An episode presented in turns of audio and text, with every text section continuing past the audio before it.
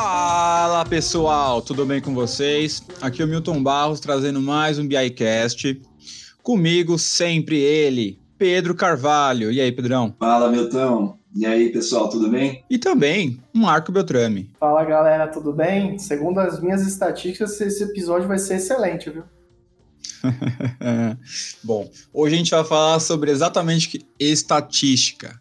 Se você é o cara que só tira a média no Excel, esse episódio é para você. Você vai, a gente vai poder contribuir um pouquinho aí para você conseguir evoluir as suas análises e conseguir usar um pouquinho do, do conhecimento dessa, desse campo da matemática para poder é, destrinchar e extrair o melhor dos dados. Fique com a gente.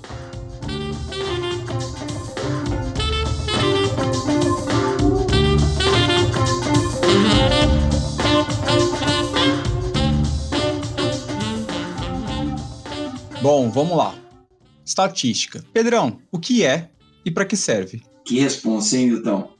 É, antes de mais nada, só deixar uma coisa bem clara para todo mundo que está escutando esse, esse podcast.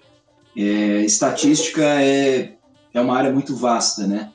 E tentar simplificar numa explicação só, que é o que eu vou tentar fazer aqui, é um desafio. É, e, e, assim, não faz jus ao trabalho de todos os estatísticos. Então, estatísticos que estejam ouvindo, por favor, me perdoem, tá? Mas vamos lá. Quando a gente fala de estatística, é, a gente normalmente imagina uma coisa super complexa, né, que envolve pessoas mega inteligentes, e normalmente isso até é verdade, mas estatística é muito mais simples, pode ser muito mais simples do que a gente imagina. É, quando a gente, por exemplo, acompanha é, algum evento, jogo de futebol, por exemplo, e você vê um time que ele está ganhando com certa frequência, você está observando a, as ocorrências de vitória e você já vai formando na sua cabeça a chance que esse time tem de ganhar um, um, mais um jogo. É, de certa forma, o que você está fazendo é, é estatística. A, a, primeira vez, digamos, quando a estatística começou a ser a tomar forma, ela tinha muito a ver com, com esse caráter é, de observação.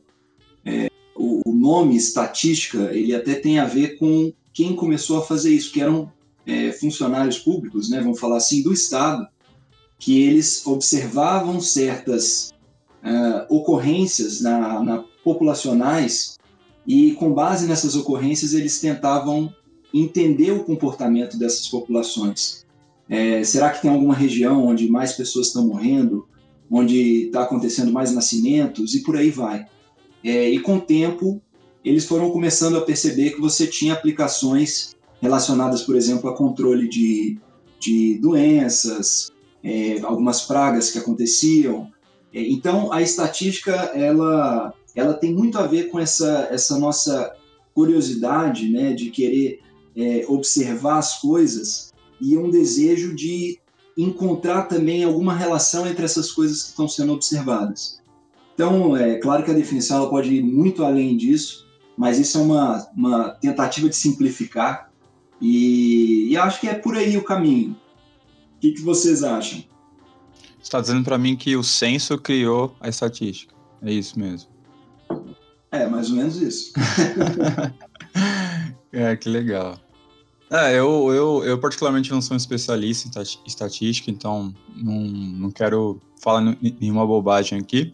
Utilizo algumas, algumas, é, alguns campos dentro da estatística em aplicações do meu trabalho mesmo. É, e aí, até como eu já recomendei esse livro lá no passado, né, aquele Como Mentir com Estatística, ele me ensinou muitas coisas e muitas ferramentas dentro da estatística para poder atuar de forma mais assertiva na, nas minhas análises mais básicas, nas minhas construções de KPIs, por exemplo, né, como até dei um exemplo no, no episódio passado, né, que eu falei quando você tem uma, uma média ali por tempo, e aí, às vezes pode estar enviesada, então você consegue é, muito tirar, né, evitar alguns erros é, usando mais ferramentas da estatística. Depois a gente vai falar mais sobre, sobre aplicações, não quero é, pular o assunto, mas é, realmente eu uso muito mais estatística no trabalho do que na minha vida, vou ser bem sincero. é, apesar, a, apesar que eu acho até que a gente pensa dessa maneira, mas a gente é, acaba usando de forma involuntária, né? Como você mesmo falou. Se você, sei lá, joga no cartola, você deve usar estatística, você deve saber o cara que tá fazendo mais gols ou menos gols por partida, né? Ou se você brinca no mercado de ações aí, ou se você até, cara, reclama do preço do tomate, né, que cresceu de um ano para o outro, e aí você vê a média dos últimos X meses. Isso também é um pouco estatística, né? Então, tem aplicações diversas, né? É um campo muito grande, tem é, áreas e áreas diferentes de estudos dentro da estatística. É algo, é um mundo muito grande para ser desbravado aí, estudado ainda, né? Não, perfeita a colocação de todos, assim, e a gente tem que desmistificar umas coisas, né, que é bem importante. É, que às vezes as pessoas relacionam estatística, às vezes, como algo chato na escola, algo que não vai agregar nada. E a gente acaba vendo a cada dia que passa o quanto ele é, faz com que qualquer análise que a gente for fazer suba de patamar. A gente chega numa posição mais estratégica do negócio. É, a gente pensou aqui, a gente fez toda essa sequência de episódios, né? A gente falou de analytics, mas se o, a pessoa que estiver fazendo seu analytics, fazendo uma análise exploratória dos dados, ela vai chegar no momento que ela vai querer chegar num nível mais estratégico, predizer as coisas, entender o, alguns cenários que às vezes tá obscuro para ele, tentar usar o histórico de dados para chegar em algumas respostas que às vezes você não consegue ter. Então, assim, é, é estatística, probabilidade, tudo isso agrega. E assim, existem várias ferramentas que a gente vai acabar falando durante o nosso, nosso episódio de hoje. Mas, gente, a gente vai falar só um episódio de Data Science depois, mas assim, estatística pode ser usado, vamos quebrar um tabu aqui, por qualquer um, tá? Pode ser uma área que não seja de BI, pode ser o próprio BI, não precisa ser Data Science para entender, você não precisa ter um RStudio, um Python, você pode ter um próprio Excel que você pode fazer um solver, você pode fazer várias é, explorações com, as suas, com seus dados, né? fazer média móvel, média, partiu, usar várias alternativas para poder chegar no resultado final ah, eu tenho R e vou fazer estatística. Não necessariamente, ali tem uma cacetada de, de bibliotecas importantes, claro, mas é uma ferramenta. Se você não souber o que você está fazendo, não vai adiantar de nada. É isso aí, Marcão. E aí, até aproveitando o gancho do que você trouxe, é, reforçar mais uma vez: fazer estatística não é uma coisa que tem que ficar presa a, a uma pessoa que, que estudou estatística. É claro que é importante, de novo, por favor, gente, é importante o papel do estatístico, não estou desmerecendo, muito pelo contrário, é super importante. Aprendam com o estatístico, mas não, não é, deixem de correr atrás do, do, conhecimento por conta disso, tá? Eu acho que hoje em dia a gente tem é, muito acesso à informação e estatística, na minha visão, está ao alcance de todo mundo. E aí, para a gente é, aprofundar ainda mais esse entendimento sobre estatística, normalmente a gente enxerga como um processo composto de três partes. A gente começa falando da, da primeira parte desse processo, que seria a amostragem. Então, vocês podem imaginar, por exemplo, usando é, esse exemplo de censo, vamos dizer assim, quando a gente tem uma pesquisa, por exemplo, do IBOP. É, essa pesquisa ela é feita com um número bem menor de pessoas do que a população inteira do Brasil. Normalmente é um número muito menor. Né? Então, a gente está falando de uma população de 200 milhões de pessoas, na verdade um pouco mais, mas enfim, 200 milhões, é, a gente vai entrevistar muito menos. É, vão ser, sei lá, 5 mil, 10 mil pessoas. E é claro que entender o número necessário para a gente conseguir extrapolar e enxergar essa população é uma das, das partes relacionadas à, à amostragem. Então, é, esse é um processo fundamental quando a gente começa a, a falar de estatística. Digamos que assim, eu tenho. Vai lá, Milton, diga lá.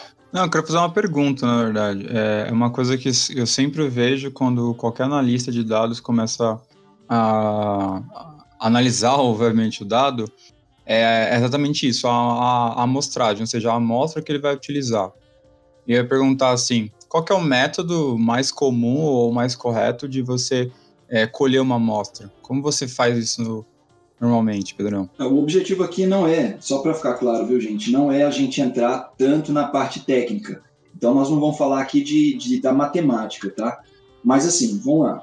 É, quando a gente consegue acessar a totalidade dos dados, então eu tenho acesso a uma base de dados e eu consigo trabalhar o, o, a base de dados como um todo, é, eu vou ser sincero que eu acho que assim a questão da amostragem ela tem que ser ela tem que ser é, refletida, tá? Porque se você consegue trabalhar com todos os dados de uma vez, com toda aquela população, com, que, com todo aquele universo, vamos dizer assim, é, qual é a necessidade da amostragem, tá? Então acho que existe uma, uma, um ponto aí de atenção. Agora, quando você não consegue acessar esse, esse universo inteiro, ou seja, vamos pensar nesse exemplo da população brasileira, é, fazer o teste com todo mundo para daí analisar os, o, o, resultado é, seria, digamos, impraticável. Você precisaria de uma quantidade de pessoas muito grande. E daí que parte essa, essa ideia de, de você fazer uma amostragem. Você não consegue entrevistar toda a população, você não consegue mexer com todo mundo. Então você vai ter que selecionar, você vai ter que fazer um, uma, uma, digamos, um grupo de pessoas que seja é, representativo desse universo inteiro que você está analisando, dessa população inteira que você está analisando, para que você, a partir dessa amostragem, você faça essa extrapolação. E aí, assim, não é o objetivo entrar na, na, na parte matemática, mas o que, que você tem que entender? Você tem que entender que o tamanho dessa sua amostragem ela influencia diretamente na extrapolação que você vai fazer. Você querer extrapolar o dado de para 200 milhões de pessoas com uma amostragem de duas pessoas, obviamente você vai ter um resultado bastante enviesado. Então, normalmente a gente vai fazer uma conta para poder encontrar qual é o número ideal dessa amostragem para que você tenha alguma coisa que seja é, representativa dessa sua população. Tá? Então, é, é, fundamental você entender essa relação entre o tamanho da amostra que você vai utilizar e a população que você está querendo que você está querendo fazer essa extrapolação. Importante isso, tá, gente? Eu acho que assim é, a gente não pode se esquecer que tudo quando a gente fala de extrapolação, quando a gente fala de amostragem, é uma tentativa de você enxergar o todo. Se você já tem o todo na sua base, é, minha, minha, minha opinião é que assim a amostragem ela pode simplificar, ela pode talvez tornar o processo mais ágil, mas você vai estar tá tentando enxergar o todo que já está ali disponível para você. Tá? São, são, são realidades distintas. Tá? Então, assim, é, só para ficar claro, quando a gente pensa em BI, você pode até acabar fazendo uma amostragem, mas normalmente você já vai partir para um grupo específico, uma, uma população específica que você vai é, que você vai interpretar, e aí por meio dos seus filtros você já vai fazer essa seleção dessa população e já vai partir direto para a próxima etapa. É, eu vou até partir para a próxima, Milton. Eu não sei se eu consegui esclarecer muito bem sua pergunta. Se você quiser fazer alguma Sim, não, sim, esclareceu, sim. E aí eu queria encaixar uma outra pergunta, posso? Por favor. Você me permite? É o seguinte, vamos supor que eu tenha lá uma. quero fazer uma análise de, de uma população de, de do, do, estado de São Paulo. Aí eu vou mandar uma amostra pro, pro analista que vai fazer, ou eu mesmo vou fazer essa, essa análise. Então eu pego lá na base de dados e eu vou falar, ah, eu tenho, uma, tenho um, uma população aqui gigantesca, eu vou pegar 16 mil linhas, 16 mil registros, 16 mil pessoas. E eu pego os primeiros 16 mil da minha base de dados. E aí eu chego na conclusão que a maioria das pessoas que eu estou analisando são de Campinas. E é, visivelmente aconteceu alguma coisa errada, né? É, eu queria que você explicasse um pouquinho para as pessoas que estão ouvindo o que, qual, que é, qual que é esse erro que é muito comum, né? Que quando a gente fala de amostra, e se você pudesse, lógico, é, explicar para as pessoas como elas evitam isso, né? Ótimo, muito bom, Milton. É, isso é um ponto muito importante. Às, às, vezes a gente acha que, que é óbvio, né, e, e acaba não explorando. É, quando você está falando, por exemplo, de uma, de uma amostragem, é, a amostragem ela tem que tentar representar aquele, aquela população que você está querendo analisar. Então, quando você fala de uma população de São Paulo, é, você não pode esperar, e São Paulo Estado, né? Você não pode esperar que fazendo uma amostragem na cidade de São Paulo, você vai encontrar uma amostra que seja representativa do Estado de São Paulo como um todo. Você tem que entender qual é a proporção da população de São Paulo, da cidade de São Paulo, dentro do Estado de São Paulo. né? E isso valeria para qualquer outro estado, tá? É, então, assim, é fundamental você entender uma certa de, de, que forma que aqueles seus dados eles estão distribuídos quando você vai fazer essa leitura da sua do, do seu da sua população inteira. É, e normalmente você vai utilizar também dados estatísticos, nesse exemplo, dados do IBGE. Né? Vamos, vamos usar o, o IBGE de referência. Então você vai entender o quê? Olha, quando eu pego o estado de São Paulo, ele é composto por sei lá quantas é, cidades. Estado de São Paulo, me perdoa, eu não sei quantas cidades tem aqui, mas você vai pegar esse número de cidades e você vai entender qual é a representatividade de cada uma dessas cidades dentro do estado como um todo a sua amostra ela tem que representar esse número. E por que, que eu estou falando isso? É, o ideal, o ideal mesmo, quando a gente, na, na, verdade, assim, quando a gente idealiza o processo, a gente enxerga como sendo uma amostragem aleatória. É, ó, o Milton me deu uma cola aqui, gente, para não passar vergonha. São 645 municípios. Ótimo, obrigado, Milton. É, então, assim, quando a, gente, quando a gente vai fazer uma amostragem, idealmente falando, você enxerga uma amostragem aleatória. Essa aleatoriedade da, da amostragem, ela tem exatamente esse objetivo de garantir uma distribuição boa de, dessa, dessa amostra, né? Que seja representativa do, do da população que você está tá querendo analisar. É, só que assim, aí a gente tem que entender, eu não sou nenhum especialista no, em relação ao IBGE e a forma como o IBGE organiza a sua amostragem, tá? A gente pode até explorar isso depois com calma. Mas a gente tem que entender que, assim, são pessoas distribuídas né, em determinadas regiões e, e, você, de alguma forma, vai ter que movimentar essas pessoas por aquele espaço, por aquele mapa, né, por aquela região que você está querendo fazer uma amostragem. Então, é, eu não sei como que eles distribuem essas pessoas, mas eu imagino que não seja uma distribuição baseada em, em roleta de bingo, né, em, em, em sorteio e cada um vai indo para um lugar. Eu imagino que eles devem é, analisar de acordo com a distribuição dessas cidades, a população de cada uma dessas cidades, e obviamente vão ter cidades que vão ficar muito menos, menos representadas, você não vai necessariamente enviar um agente é, do, do, do IBOP, enfim, o que é que seja, para cada, ou do IBGE, né, para cada uma dessas cidades, e, e, e aí você vai fazer a extrapolação só daquelas. Não, eu acho que eles devem agrupar em regiões de forma que você não perca a, a, a visão total daquele universo, mas você vai focar em lugares que são mais representativos dessa sua população como um todo. Eu acho que assim, a palavra principal é quando você vai fazer uma amostragem, você de certa forma já tem um conhecimento a priori daquela população que você está querendo analisar. Nem sempre isso acontece, tá? É, existem casos que você não tem, mas normalmente quando a gente fala de amostragem, a gente tem já algumas informações a priori. E aí a gente usa essas informações a priori para fazer uma, uma estratificação dessa nossa amostra. Imaginando, por exemplo, numa base de dados agora, tá? É, eu quero pegar uma amostra de uma base de dados. Eu poderia, a partir da, da distribuição, vamos pensar uma base de dados que represente, que seja dividida em categorias, categorias de produto. É, vou dar um exemplo baseado na, em uma das empresas que eu trabalhei, a gente tinha categorias de dentro da, do, dos cosméticos, né? Então a gente tinha perfumaria, é, a gente tinha é, corpo, a gente tinha óleos, enfim, várias categorias relacionadas a cosméticos. E eu quero pegar uma amostra que seja representativa desse todo. Se eu pego uma amostra de qualquer forma, eu corro o risco de trazer o quê? De trazer uma representação, um, uma quantidade de dados é, que esteja enviesada em uma ou outra categoria e aí não vai representar esse universo total de dados que eu estou olhando. Então, o ideal seria o quê? Fazer uma amostra, sim, aleatória, mas com uma certa estratificação baseada na distribuição das categorias dentro dessa minha base.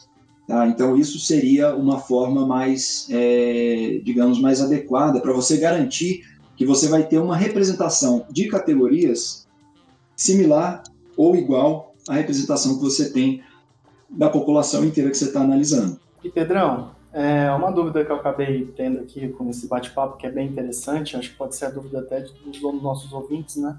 Tem dois tipos de amostragem, né? Existem duas técnicas de seleção de amostra, né? Probabilística e não probabilística, né? É... Qual que é a melhor cenário para utilizar um ou outro? Tem alguma, alguma diferença assim no dia a dia quando eu quero fazer uma análise mais exploratória, tendo em vista uma amostragem, sei lá, dependente do tema, mas assim, onde que a gente poderia seguir, né? Qual técnica que a gente poderia utilizar, talvez uma mais probabilística ou não probabilística? As duas têm o mesmo resultado? Como que seria essa abordagem no dia a dia do, de uma pessoa que fosse trabalhar com uma amostra e tentar trabalhar ela em, em tentativas e acertos? Marcão, é uma pergunta difícil, tá? É, a gente não, não, eu particularmente não conheço todas essas possibilidades e cenários, né, onde a gente poderia poderia é, encaixar cada um desses casos. Eu acho que é importante a gente entender a diferença entre elas, né? Então, assim, até onde eu sei, quando a gente fala de amostragem probabilística, a gente está falando principalmente de uma amostragem é, aleatória. E ela é probabilística porque, probabilisticamente, a gente entende que quando você faz essa amostragem aleatória, você está conseguindo pegar é, elementos que estão distribuídos de forma representativa daquela sua população, ok?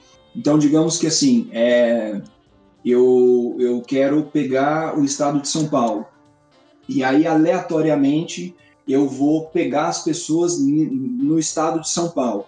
Então eu não sei, eu vou, vou colocar uma venda nos meus olhos e vou é, passear pelo estado de São Paulo e escolhendo as pessoas.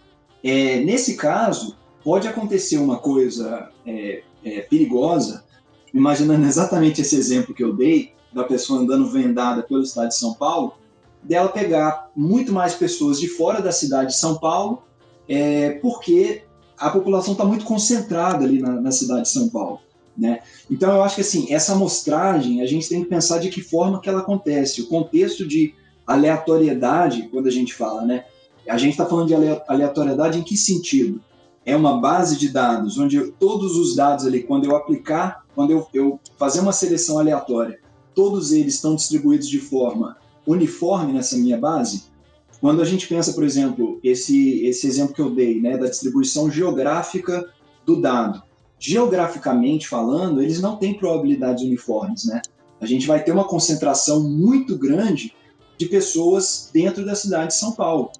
Então, se eu fizesse uma amostragem geográfica, geográfica aleatória, é, eu obviamente cometeria um erro, porque eu estaria pegando é, um, seria uma seleção desproporcional do estado de São Paulo porque a gente já sabe que tem uma concentração muito maior de pessoas dentro da cidade de São Paulo.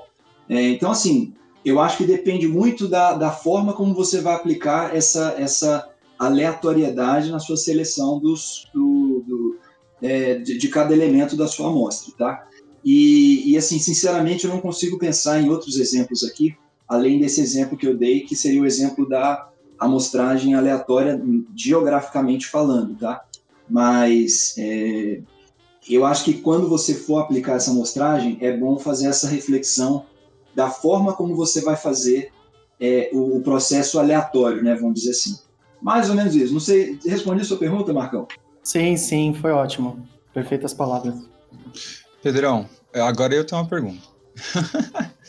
a, gente, a gente falou sobre a, a qualidade da amostra e tudo mais, mas aí vamos colocar um pouquinho na prática a gente vai fazer essa, essa análise de amostra. Então a gente tem que usar uma ferramenta que é a estatística descritiva. Fala para gente o que, que é isso.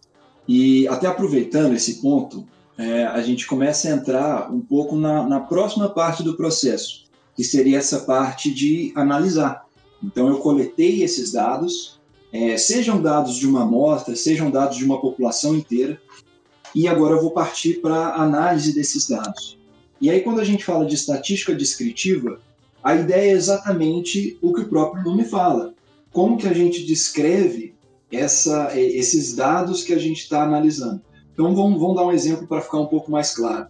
É, eu quero fazer uma, eu quero avaliar é, a altura das pessoas. Esse é o exemplo que todo mundo adora dar, né? Mas eu quero avaliar a altura das pessoas. E aí eu coletei uma amostra numa, numa sala, sei lá, no, ou na rua, fui entrevistando as pessoas e perguntando a altura e medindo a altura das pessoas. E aí eu anotei todos esses meus dados numa tabela. A tabela de Excel, tá lá, a altura de cada uma dessas pessoas. É, quando a gente fala de estatística descritiva, o que eu quero fazer é entender as faixas de altura, nesse exemplo que, que eu dei agora. é, quantas pessoas eu tenho entre 1,75 entre 1,70 e 1,75, entre 1,65 e 1,70, né? Então assim, é, a informação, isso é até um ponto super importante para gente, a gente refletir, que é o seguinte: esse dado ele, ele, vai, ele vai ser coletado de alguma forma. Então você pode ter um dado coletado, por exemplo, com uma entrevista que a pessoa fala um número e você anota. Ele poderia ser um, um aparelho que vai fazer a medição da pessoa e aí a gente vai ter a precisão desse aparelho. Independente do cenário, a gente vai ter um número que assim ele, ele não a chance de ter outra pessoa com aquele mesmo número ela vai ser é, ela não vai ser ela, ela não vai ser tão grande assim se a gente fosse por exemplo uma precisão muito grande 1,71245 você não vai ter uma outra pessoa exatamente com aquela mesma medida né é, então normalmente o que você faz é simplificar um pouco esse número a gente vai, de certa forma, é, colocar esse número dentro de, de faixas, dentro de, de, ranges, né, que a gente fala. Então, nesse exemplo da altura, eu poderia criar faixas de 5 centímetros, por exemplo. E aí eu teria essas faixas de 5 centímetros, começando do, do mínimo até o máximo. Né? Então, vamos supor que a menor pessoa que eu medi, ela tinha 1,40 de altura. E a outra pessoa tinha 2,10. Então eu vou considerar de 1,40 até 2,10 com intervalos de 5 em 5 centímetros. E aí, com base nesses intervalos, eu vou contar quantas pessoas eu tenho em cada um desses intervalos. Então, nesse ponto, a gente já começa a falar em, em estatística descritiva. Eu estou querendo entender de que forma que os dados é, da altura, nesse exemplo, eles estão distribuídos ao longo dessa, dessa faixa de alturas que eu desenhei. E, e aqui a gente pode começar a pensar em algumas coisas interessantes, né? É, a estatística descritiva, ela começou há muito tempo e as pessoas não tinham o poder computacional que a gente tem hoje em dia. Então, hoje em dia, se você quiser visualizar uma quantidade absurda de dados, você consegue. Você consegue pegar e plotar na tela. Pá, sei lá quantos milhares e milhares ou milhões, sei lá, de pontos. No passado, as pessoas tinham que fazer isso à mão. E era um processo extremamente trabalhoso e, obviamente, limitado. Então, encontrou-se formas de você conseguir é, sumarizar essa sua, é, essa sua base de dados em poucas, em poucas variáveis, né? em, pou, em, poucos, em poucas qualidades, né? em poucas características. Uma dessas características que todo mundo está cansado de saber é, é a média, por exemplo. Quando você pega, por exemplo, e fala qual é a média de altura das pessoas, você está trazendo uma estatística descritiva. Isso faz parte da estatística descritiva, né? E aí você pega essa base que vai de 1,40 a 2,10 e verifica que a média é de 1,70, né? E, e, e, isso tem um significado na estatística, né? É esse valor, a média.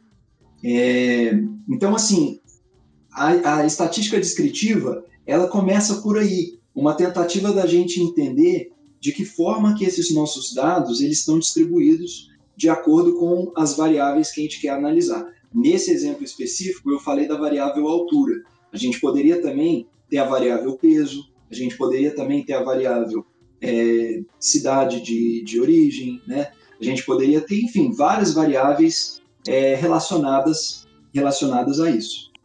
Não, e até a gente trazendo um pouco para a área de negócios, né, Pedro Hamilton? assim, quando a gente traz para o mundo dos negócios, a gente consegue até ter um resumo útil, né, de alguns tipos de dados, né, que a gente pode estar trabalhando, né? Tem a análise univariada, né, onde entra muito o que o Pedro disse, né, na parte de quartil, variância, desvio padrão, média, mediana, moda, entre outras, e tem uma análise bivariada, né, que a gente pode talvez trabalhar com tabulações cruzadas, representação gráfica via gráfico de dispersão, medidas de, é, quantitativas de dependência. Assim, tem várias abordagens que a gente pode trabalhar dentro da estatística descritiva, certo? Sim, sim, exatamente, Marcão. E aqui eu acho que, de novo, a gente toca naquele ponto. É, você, quando vai fazer uma análise dos seus dados, você já tem um conhecimento prévio, o ideal é isso, né? Você já tem um conhecimento prévio das variáveis que estão envolvidas ali e do que, que você quer fazer com essas variáveis. É... Só que assim, isso começa a entrar um pouco na próxima parte nesse processo, que seria a parte de inferência estatística. E aí, quando a gente fala de inferência estatística, normalmente são o que, né, dentro do negócio, as pessoas estão mais interessadas em fazer. Ah, legal, você fez uma amostragem, coletou aqui as alturas, mas e daí? E daí que você vai tentar construir com aquelas alturas, é, com aqueles dados, algum, algum modelo, né, alguma, você vai fazer alguma inferência sobre, é, sobre, sei lá, qual é o tipo de tamanho que você tem que vender mais no, no, no seu negócio de, de camisas, camisetas, por exemplo. É, e aí você vai basear nessas, nessas estatísticas é, descritivas mais básicas, né? Por exemplo, a média. Olha, eu entendo que na média as pessoas têm essa altura. Para essa altura, normalmente a gente está falando de um tamanho XPTO. E, e, aí, com base nisso, você começa a fazer uma série de inferências de como que é, as, as próximas pessoas que você vai entrevistar, vamos dizer assim, como que elas, é, quais seriam as características dessas pessoas. Então, baseado numa amostragem, por exemplo, de mil pessoas, você conseguiu construir uma curva de altura. Né? Então você chegou lá numa distribuição de qual a altura dessas pessoas. A partir disso você cria uma modelagem que te fala que 20% das pessoas elas estão entre 1,60 e 1,75 metros, por exemplo. E, e aí, a partir disso, você começa a fazer é, inferências, e por isso que a gente fala né, de inferência estatística, você começa a fazer inferências de como que vai ser o seu próximo entrevistado. Olha, o meu próximo entrevistado ele tem uma chance de 20% de estar entre essa e essa altura. É, e, e, basicamente a partir disso você começa a, a, a, gerar planos de ação. Né? Eu dei o um exemplo aqui da, da camisa, mas uma, uma tentativa de encaixar nesse, nesse exemplo das alturas, mas a gente poderia ter assim diversas outras aplicações mais, mais objetivas. Talvez até algum de vocês, Milton, Marcão, já tenha visto na prática algum modelo de, de inferência estatística né, sendo aplicado. Vocês já viveram alguma coisa? Se quiserem compartilhar a experiência de vocês. É, estatística aplicada, eu tenho, tenho algumas é, abordagens interessantes né, que já ocorreram. Por exemplo, saber a partir do meu planejamento de demanda, tentar entender a minha meu fluxo, né, para onde eu estou indo, qual é o meu volume de, de determinado produto, onde eu posso escalonar ele de uma forma mais é, estratégica. Já teve em questões tratando de saúde, né, pensar assim, pensar na probabilidade daquele cliente, né, daquele cliente ter uma ser propício para uma doença XYZ, e claro, isso vai ser para amplas, é, para diversas outras áreas, inclusive, não só que eu trabalho, que o meu trabalho camarada trabalha, mas a gente vê isso em futebol, né? A gente vê isso hoje em dia política, em diversos outros aspectos que a estatística sendo aplicada de forma esclarecedora até e trazendo bons fundamentos, boas ideias para a gente saber também, tanto na parte de predição quanto na parte de entendimento de, do, do todo, né? Você comentou também das camisas, tamanho de camisa, pode até se relacionar a outras abordagens bem interessantes. Bom, saindo do, do, da análise do Ibope aqui, com margem de erro de 10%, gente, vamos começar a entrar um pouco mais fundo em algumas ferramentas dentro da, da estatística. É, e aí a gente começa já a falar de sumarização de dados, né? Então a gente tem as medidas de centralidade, dispersão, curva de distribuição, por exemplo. É, e aí é muito importante você começar a aplicar alguns conceitos é, não mais complexos, não, eles não são nada complexos na verdade, mas são alguns conceitos que são mais desconhecidos pela maioria das pessoas que não estão nesse campo da, da exata, né? Então, se você é, veio tem, tem, tem uma bagagem de exatas, são coisas que você está acostumado a ver. Por exemplo, um histograma. É bem comum. Mas se você é um cara que veio, sei lá, de marketing, um cara que tem uma bagagem mais voltada a humanas, ou, sei lá, a biológica, não sei, acho que até biológica deve ter também. É um cara que não. Um, é uma pessoa que talvez não tenha visto tanto essas ferramentas. E aí, Pedrão, fala um pouquinho pra gente mais sobre sumarização de dados. Legal, Milton. Você até já começou a, a, a dar uma dica pro pessoal é, talvez alguns aqui não, não conheçam o histograma. Mas histograma é exatamente isso que a gente explicou em relação às alturas, por exemplo. Né? Você normalmente vai ter faixas, é, onde a gente vai definir né, um, um, uma distância entre essas faixas. Então, nesse exemplo da altura, a gente tinha faixas de 5 centímetros, e aí essas faixas de 5 centímetros, você vai contar quantas ocorrências aconteceram ali dentro de cada uma dessas faixas de altura. Então, quantas ocorrências aconteceram entre 1,60 e 1,65? Ah, foram 10 pessoas. Quantas ocorrências aconteceram de 1,65 a 1,70? Foram 20 pessoas. E por aí vai. Quando você constrói isso, quando você faz isso, você está construindo um histograma.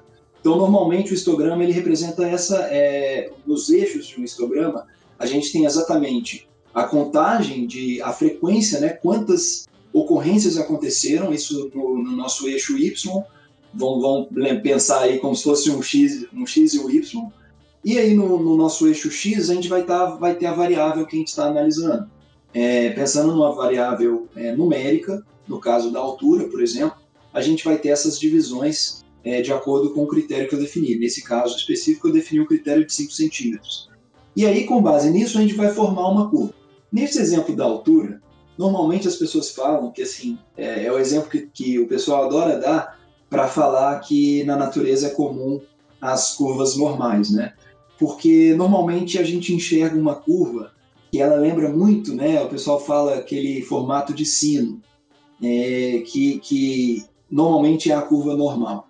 É, e assim, não vamos entrar nessa discussão agora, nesse momento, eu acho que pode ser uma discussão para explorar depois, mas vamos partir dessa noção de que ele vai formar essa curva como se fosse um sino. É, a partir disso, a gente começa a falar de algumas medidas, né? Como o Milton falou, por exemplo, de medidas de centralidade. É, se a gente imagina o sino, a gente consegue enxergar o centro do sino dividindo os dois lados dele, né, que vão ser simétricos, nesse exemplo específico que a gente está dando. Tá? É, essa medida central do, do, do sino ela tem um nome. É, e no caso de uma curva normal, de uma curva que é uma curva idealizada, o nome que a gente dá para essa medida central é média. E aqui é uma coisa importante para a gente entender que nesse caso específico, a média ela coincide com a mediana. E aí você fala assim, tá, agora já está complicando. O que, que é mediana? É, mediana, gente, é muito simples a gente pega todos os dados que a gente tem, a gente ordena todos esses dados do maior para o menor ou do menor para o maior, você escolhe, e aí você vai separar metade dos dados, a metade de cima e a metade de baixo. A mediana é exatamente o ponto que separa essas duas metades. Quando você tem um número que é um número par, então vamos imaginar que eu tenho 100 dados. Você vai ter 50 para um lado e 50 para o outro. A mediana, ela não vai fazer parte dos seus dados. A mediana vai ser calculada com base nos limites entre esse conjunto de 50 para um lado e 50 para o outro.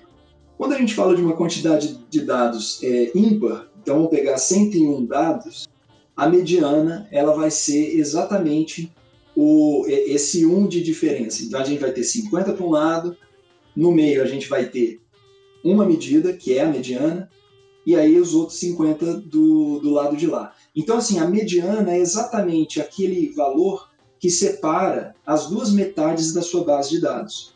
E... Pedrão. Diga, Milton. Vou fazer uma pergunta rapidinho. Juro que é rápido. Pergunta, imagina. Vamos supor que a minha média seja, falando de altura ainda, seja 1,74. Tá? E aí, e eu tô falando de uma distribuição que não seja normal. Então a gente tem aqui uma, uma média de, um, de um 174. Mas a minha mediana, o ponto do meio da minha base, tá dando 165. O que está acontecendo com meus dados? Ótimo, ótimo ponto, Milton. É, isso é um negócio super legal também para a gente começar a analisar, porque quando a gente não tem condição de visualizar a distribuição como um todo, e a única coisa que a gente pode fazer é essas contas, né, da média, da mediana, é, a relação entre esses valores já começam a dar algumas dicas de como que esse nosso dado está distribuído. E você já cantou a bola aí. Não, esses dados não estão distribuídos de forma normal. Eles não seguem uma distribuição normal. É, a mediana, no exemplo que você deu, ela está abaixo da média. Como a mediana está abaixo da média, o que está que, o que que tá acontecendo aqui? A gente consegue entender que existe um ponto extremo, então, sei lá, pode ter alguém aí muito grande que está distorcendo a, a centralidade dessa distribuição de dados. Quem que está mostrando o centro, de fato, dessa, dessa base de dados? A mediana. Ela que está separando 50% de um lado e 50% do outro.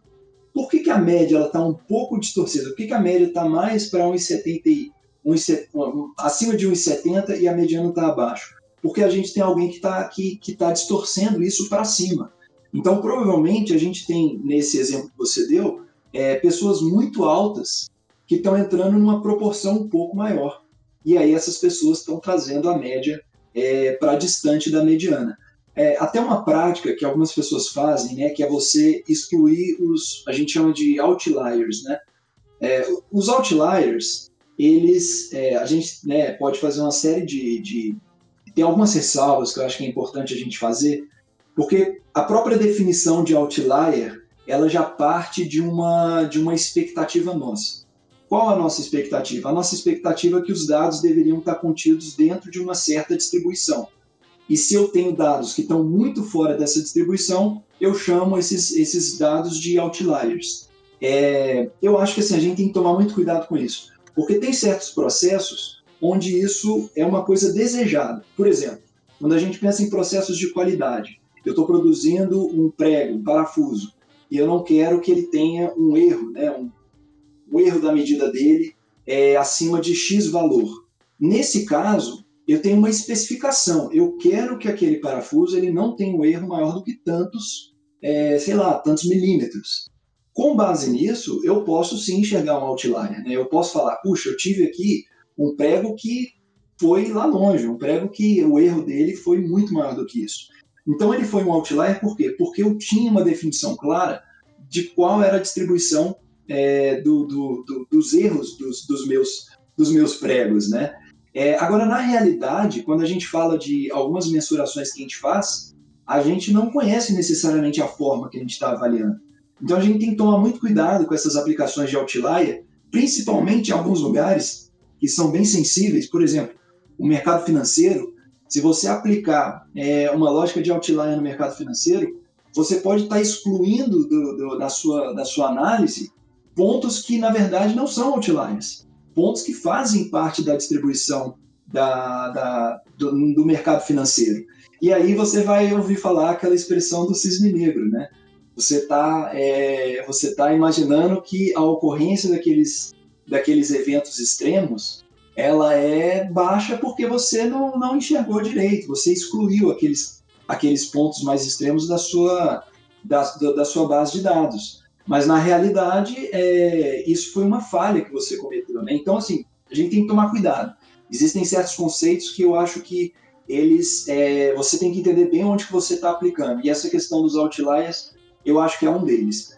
Mas Milton, é, você me fez uma pergunta. Consegui te responder, camarada? Fez sentido para você? Com certeza, cara. Me esclareceu muito. E agora eu tenho outra pergunta. Ah, tá Tô te alugando hoje. Uh, vamos supor que a gente está falando ainda de, de altura aqui, e aí eu sou uma empresa de, de roupa. E aí eu quero. Eu, eu fechei aqui uma amostra de pessoas com 70 quilos. E aí eu vou, vou, vou fabricar camisetas M's. E aí eu quero saber o quanto, né, eu consigo é, fazer a camisa de um tamanho, de altura, para que ela caiba na maioria das pessoas que tem 70 quilos. Porque a altura varia, né? De pessoa para pessoa. Eu quero saber como é que eu consigo entender ali o quanto eu posso é, colocar de, de, de, vamos assim, de margem de segurança na fabricação da altura da minha camiseta. Vamos dar um exemplo besta, né? Como é que eu faria isso com uma, com uma ferramenta de estatística bem simples? Legal. É, nesse ponto, a gente já, já consegue falar um pouco nessas medidas de, de dispersão porque é exatamente isso que a gente quer entender, né? É, se eu entendo, vamos, vamos pensar na média, tá? É, a minha média é a minha referência, nesse exemplo da, da altura e da proporção do corpo da pessoa. É, quanto que eu tenho de desvio em relação a essa média? Quantas pessoas eu tenho para cima ou para baixo dessa média, né? E, e assim, é, o que a gente fala quando, quando a gente pensa, por exemplo, numa curva normal, é em desvio padrão. É, tem, tem toda uma, uma questão matemática que, de novo, a gente não vai entrar em detalhes aqui agora, mas para tentar é, enxergar dentro dessa curva do sino, né, que eu comentei que é a curva normal. Entenda que a média ela está no meio. Se a gente considerar um desvio, a gente vai estar tá pegando cerca de 32%, mais ou menos, é um, é um pouco mais, é, de, de, dados acima da média, e um desvio para baixo, a gente vai estar tá pegando 32% abaixo da média. Então, quando a gente considera uma medida de um desvio para cima e um desvio, um desvio para mais e um desvio para menos, a gente está pegando cerca de 68, 60, quase 68, acho que um pouco mais, 68% dos, do, das observações tá, que compõem aquela distribuição. Um ponto importantíssimo: tudo isso que eu estou falando vale para uma distribuição normal. A gente está imaginando, a gente está idealizando aqui essa curva de sino, tá? É, então, a noção de desvio padrão, que é exatamente essa medida, que quando você olha um desvio para um desvio a mais e um desvio a menos, a gente está falando de 68% do, do, dos dados, isso tem a ver com essa distribuição normal. É super importante isso, tá, gente? Vão lembrar disso. E aí, às vezes, você ouve a pessoa falando assim: ah, eu vou pegar três desvios. Quando você considera três desvios, você está pegando praticamente a totalidade dos seus dados quando você pensa numa curva normal. É, dependendo da distribuição que você tem, é, se for, por exemplo, uma distribuição uniforme, e a distribuição uniforme, o que, que aconteceria? Seria como se a gente pegasse uma quantidade igual de pessoas com alturas é, em faixas distintas. Então eu não tenho essa, esse comportamento de, de sino, né? Eu, eu teria uma coisa que na verdade parece um quadrado. Nesse caso, qual que é o desvio? É, nesse caso, o seu desvio é, é, é, o total, né? A gente olha do mínimo ao máximo. Esse é o seu desvio todo, se a gente for parar para pensar assim, né? Então, é, a ideia de desvio, ela tem a ver, quando a gente para para pensar, na distribuição normal e quando a gente pensa na chance que eu tenho de englobar um grupo maior de pessoas. Então, voltando para o exemplo que você comentou das camisas, é, se eu considerasse, por exemplo, um desvio, muito provavelmente eu teria um, uma medida bem grande nesse exemplo da, das alturas, tá? É, mas eu poderia, por exemplo, enxergar medidas, né? Então, quando a gente fala de uma medida M, e enxergar um desvio em torno da medida M, ela vai ser tanto para cima e tanto para baixo. Quando eu falo da medida P, eu vou ter um desvio, tanto para cima quanto para baixo. Aí você faz a seguinte pergunta, tá, mas a minha curva não é uma curva normal, você deu o exemplo de uma curva uniforme. Eu tenho outros formatos de curva. É, nesse caso, o que eu acho mais interessante é a gente enxergar é, os, os percentis dessa nossa distribuição. Percentil, só para ficar claro, é, é, uma coisa bem simples, né? é, são exatamente os, os, percent, os percentuais da, da, nossa base nessa, nessa nossa distribuição. Então, quando eu falo, por exemplo, do percentil é, 1, né, eu estou querendo dizer o quê? Eu estou querendo dizer daquele 1% que está do, do menor até o que vai, que vai completar 1% dos meus dados. É, talvez, né, se você já entendeu o percentil, você vai, você vai conseguir visualizar que a mediana ela é o percentil 50. Né? Então, porque a gente está pegando 50% dos dados. É, só que às vezes fica meio confuso, né? A gente falar ah, o percentil, o percentil. Existem alguns percentuais que são mais comuns de serem usados. Nesse ponto, eu acho que é interessante a gente falar de uma, de uma, de uma, de uma medida que eu particularmente considero muito útil, principalmente quando a gente não conhece o formato da nossa curva, que são os quartis. E os quartis, é, o nome pode parecer confuso, mas é, é bem simples a gente está pegando a nossa base e dividindo em quatro partes. Então, como temos quatro partes, se a totalidade da base é 100%, dividido por 4, a gente está falando de quatro partes de 25% cada uma. Então a gente tem os 25% mais baixos, a gente tem os 25% maiores, a gente tem esses 25% que estão logo acima da mediana e os 25% que estão logo abaixo da mediana. É, se você conseguiu visualizar isso que eu falei, você vai enxergar que a própria mediana já é um quartil, e aí a gente tem dois quartis em torno da mediana.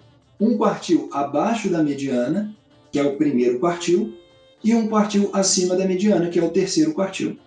É, então, assim, até no, no, Excel, quem quiser fazer uma experiência pode procurar depois a função quartil é, e experimentar um pouco isso, brincar para poder é, ganhar um pouquinho mais de, de, intimidade com isso. E aí você vai perceber que apesar de serem, é, a gente fala, muita gente confunde, né? Fala, pô, mas são quartis, por que, que eu estou falando de três, três níveis, né? O quartil ele não se refere aos níveis, o quartil ele se refere às, às faixas, né? Aos blocos de, de dado que eu estou que eu estou separando, e a gente está separando em quatro blocos. Para termos quatro blocos, precisamos de três divisórios. E aí, só fazer um contexto com o desvio, é, a gente pode fazer uma relação do, do, do, quartil com uma quantidade de desvios padrões. Né? Se a gente pegar, por exemplo, a distância do primeiro quartil até o terceiro quartil, é o que a gente chama de intervalo interquartil, é, isso é uma medida de desvio da nossa base a gente está pegando o quê? A gente está pegando cerca de, de 50% dos nossos. Cerca não. Na verdade, a gente está pegando exatamente 50% dos nossos dados. É, e aí, se você olhar, né, está falando de 50% dos dados, ah, o, o, desvio padrão, quando a gente pega um desvio, são 68% dos dados. Então, a gente consegue fazer uma relação dessa distância interquartílica, né, ou interquartil, com o desvio. É, de novo, o objetivo aqui não é complicar demais, então a gente não vai aprofundar tanto nisso. Mas eu acho que é, é fundamental entender ah, o poder, principalmente dos quartis. Quando a gente não conhece a distribuição dos nossos dados e a gente não tem condição de, de visualizar realmente os nossos dados ou de fazer um histograma, a medida dos quartis pode dar uma, uma pista interessante de como que esses nossos dados estão distribuídos, porque ela separa nessas partes de, de 25% cada uma delas. É, então eu acho que isso é, um, é uma, uma ferramenta muito bacana, é, apesar da simplicidade dela, é, ela consegue, ela tem um poder que eu, eu acho, acho muito, é, é, é, ela é muito poderosa e na minha visão é exatamente pela simplicidade que ela tem e, e pela possibilidade dela ser aplicada também para qualquer formato de distribuição e não apenas para a curva normal. Boa, camarada, é isso mesmo. E assim, eu queria até. É uma pergunta barra é, experiência, né? Assim, quando a gente está pensando em uma análise de negócio, onde a gente quer ver, talvez, é, oportunidade de entender ele de uma forma é, mais factível, a gente pode usar o quartil, inclusive, para tirar. Não vamos usar a palavra outlier, né? Vamos usar a palavra sazonalidade que às vezes pode enviesar o nosso resultado final, certo, camarada? E assim, é, o que, você vê como quartil utilizando para esse tipo de coisa, para a gente poder ter uma análise mais é, clara do negócio, pensar até em outros, escalar em outros processos, como produtividade, nível de serviço, a gente tendo uma análise tirando, nem que seja considerando o terceiro quartil, né, tirando uma parte dessa amostra de dados eu acho que agrega bastante, certo? Para a gente poder chegar assim e tirar a, a sazonalidade e até alguns pontos que podem enviesar minha, meu resultado final, certo? Marcão, ótimo ponto, camarada. É, foi até legal você ter comentado sobre isso, porque é, quando a gente pensa nessas medidas né, que eu comentei, então a média, é, os quartis, a mediana, né, que é um dos quartis, é, isso, isso pode soar uma coisa meio, meio abstrata, né? É, eu estou falando de números e, e, eu não consigo visualizar números. Por isso, a gente tem uma, uma ferramenta que eu considero uma ferramenta também muito poderosa, e aí logo vai ficar claro a relação com essa questão que você falou de sazonalidade, que é o boxplot. Né? Algumas pessoas podem não conhecer, mas o boxplot é exatamente a forma de representar é, essas, essas essas medidas todas que eu comentei aqui agora. Então a gente fala é, numa distribuição de dados, né? A gente vai falar do máximo, a gente vai falar do mínimo, a gente vai falar do primeiro, do segundo e do terceiro quartis, e a gente vai falar da média. Um box plot consegue representar todos esses pontos de uma maneira muito concisa. Então, é, só para tentar visualizar um box plot agora, é, você imagine que seja uma caixa, por isso que a gente fala de box, Então imagina um, um retângulo, ok? Esse retângulo ele, ele tem a parte superior, né, a linha superior desse retângulo é exatamente a máxima, a, perdão, é exatamente a, a, o terceiro quartil e a linha inferior é o primeiro quartil. No meio dessa, dessa, dessa caixa, a gente tem a nossa mediana. Então, visualmente, fica, fica fácil a gente enxergar como que esses dados estão distribuídos. Né? Imagina que assim a gente tem, é, é, perdão, eu falei, eu falei no meio. Na realidade, não necessariamente ele vai estar tá, é, no meio, tá? Isso depende no caso de como seus dados vão estar tá distribuídos. Se a sua se a sua curva for normal, ele vai estar tá no meio, mas dependendo da distribuição da sua curva, a mediana ela vai estar em algum lugar dentro dessa caixa, tá? Dentro desse desse retângulo que eu tentei explicar para vocês. É, e aí a gente vai ter mais duas, mais três componentes, tá? na verdade mais duas componentes. A gente vai ter uma linha, imagina que é uma linha que está correndo atrás dessa caixa, atrás desse retângulo, que ela pode ou não ultrapassar esse retângulo tanto para cima quanto para baixo. Os pontos extremos dessa linha são exatamente a máxima e a mínima, tá? Então assim, fazendo uma recapitulação aqui, a gente tem uma linha no fundo que ela é a máxima lá em cima e a mínima lá embaixo a gente tem um, um retângulo na vertical sobrepondo essa linha. Esse retângulo ele tem a parte superior o terceiro quartil, a parte inferior o primeiro quartil, e dentro desse retângulo a gente vai ter a nossa mediana, que vai ser uma linha também, é uma linha na horizontal, que ela vai estar posicionada ali dependendo da distribuição desse, desse, desses dados, tá? E aí, obviamente, a gente vai ter a média. A média normalmente ela é representada como um pontinho que vai estar ali em algum lugar dentro desse retângulo, tá? E aí, é, só finalizando e dando essa... A, você comentou a questão da sazonalidade. Quando você pega um, um conjunto de dados, então, por exemplo, vendas em um ano, você pode enxergar as vendas em um ano como um box plot. Você poderia plotar essas vendas no ano é, como um box plot, né? E aí você vai ver o quê? Você vai ver exatamente esses componentes que eu expliquei. É, quando a gente fala de sazonalidade, você normalmente vai fazer o quê? Você vai dividir esse seu dado. Então, você vai pegar, por exemplo, o primeiro semestre e o segundo semestre. E aí, vamos supor que quando você faz isso, você vai ter agora dois box plots e você observa que esses dois box plots são completamente diferentes. A partir disso, você já consegue é, a, a, a, imaginar, né, a supor que exista ali uma sazonalidade. E aí a coisa vai longe. Né? O ideal é que você não faça isso, obviamente, com um ano só. Você vai pegar um conjunto maior de anos mas é, usando um box plot, você consegue simplificar bastante a visualização desses dados, falando de variáveis que são variáveis estatísticas, componentes, né, características são características estatísticas, como os quartis, a, a média e os valores máximos e mínimos. Olha, ou, ouça esse som aqui, ó. Palmas para essa aula, hein? Pedrão, obrigado pela aula de hoje mesmo. É, eu aprendi com você, acho que quem está ouvindo também aprendeu bastante. E galera, para quem está ouvindo, a gente vai ter que fazer esse episódio em duas partes. É, tem muita coisa para a gente falar ainda. É, a gente não queria enxugar esse episódio e ficar mais pobre de conteúdo, então a gente preferiu fazer ele em duas partes. A gente quer fazer o melhor possível para vocês. Então, é, fiquem ligados no feed aí para vocês não perderem a segunda parte, hein?